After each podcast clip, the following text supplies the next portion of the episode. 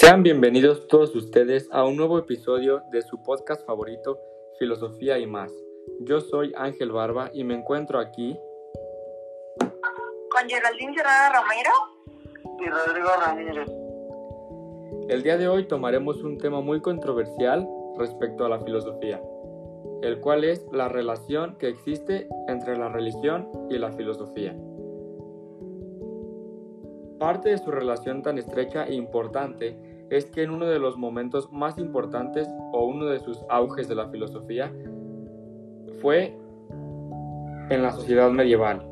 Así al mismo tiempo la sociedad medieval fue uno de los auges más importantes de la religión católica, por lo cual varios de los filósofos de la época también eran católicos lo cual aportó al pensamiento filosófico numerosos exponentes que en un contexto de discusión abierta frente a distintas posturas, sobre todo en lo referente al ser humano, la naturaleza, sus fenómenos, la creación, etc., dieron una opinión muy acercada al catolicismo y la creencia en un solo Dios.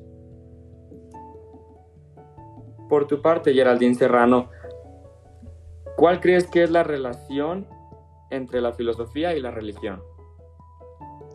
Pues mira, es un tema muy interesante porque ambos tienen el mismo contenido, pues tanto una como la otra buscan la verdad y su sabiduría, aunque sus vías de acceso son muy diferentes, esto es muy importante.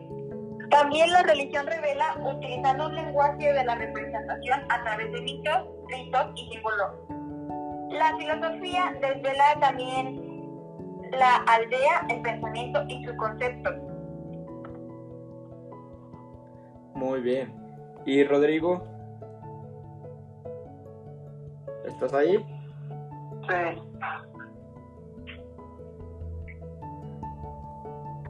Ah. ¿En qué se parecen la filosofía y la religión?